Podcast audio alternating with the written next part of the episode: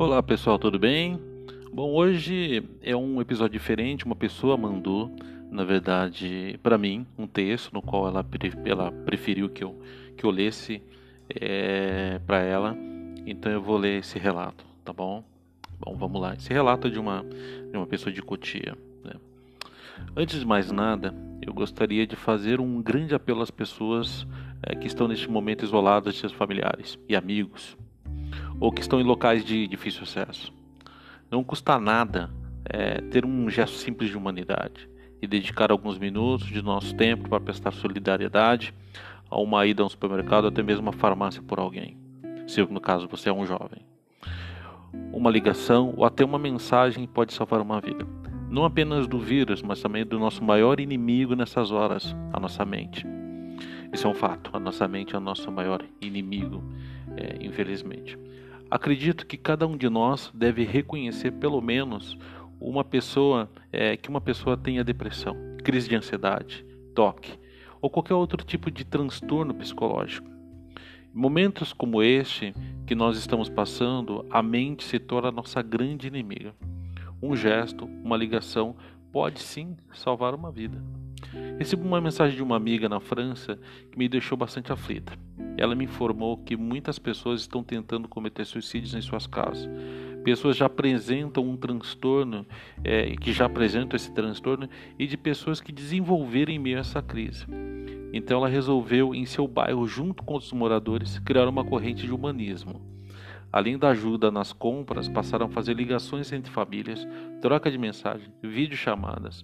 Um simples ato pode salvar várias pessoas, dentre elas muitos jovens que estão isolados em repúblicas ou em quartos alugados, muitas vezes sozinhos, assim como muitos idosos também estão nesse momento. Estou exatamente há mais de 14 dias sem ver meus familiares e amigos. Desde a minha ida à Europa até a data de hoje, estou sem contato nenhum dos meus familiares. Há cinco dias que estou no Brasil, isolada na minha casa e sozinha. Tem sido bem difícil, mas tento mandar, a, é, tento manter a mente em paz. Ligo para meus pais todos os dias. Já são de idade e por segurança resolvi sair do aeroporto e ir direto para casa, sem beijo ou sem abraço neles. Não tem sido fácil, pois cada ligação que faço a eles todos os dias é nítida a preocupação em seus olhos. Meu isolamento se vai se permanecer por mais alguns dias.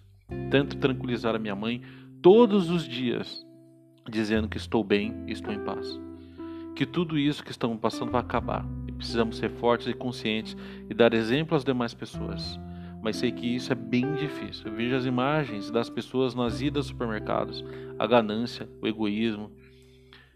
Infelizmente, isso é retrato da humanidade, que pode ser mudado se cada um fizer a sua parte. Uma das coisas que me chamou muito a atenção no lugar onde estive na Europa foi a solidariedade das pessoas e a organização dos comércios ativos. Só era permitido de duas a três unidades de produtos por pessoa. O respeito com os funcionários dos caixas e balcões, de balcões eram extraordinários, assim como a equipe de saúde, transporte e segurança se tornaram nossa linha de frente nessa guerra.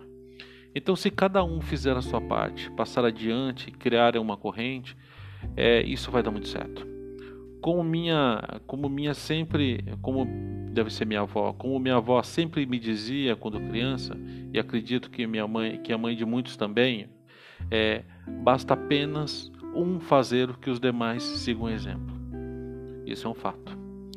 É, no seu prédio, condomínio, bairro, comunidade, seja vamos, é, ou seja, vamos nos unir.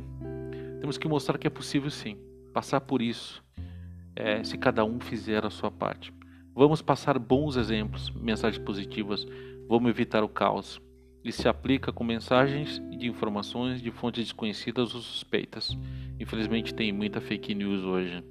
Jamais se automediquem ou façam qualquer tipo de diagnóstico, para que existam plantões de atendimento telefônico nos hospitais.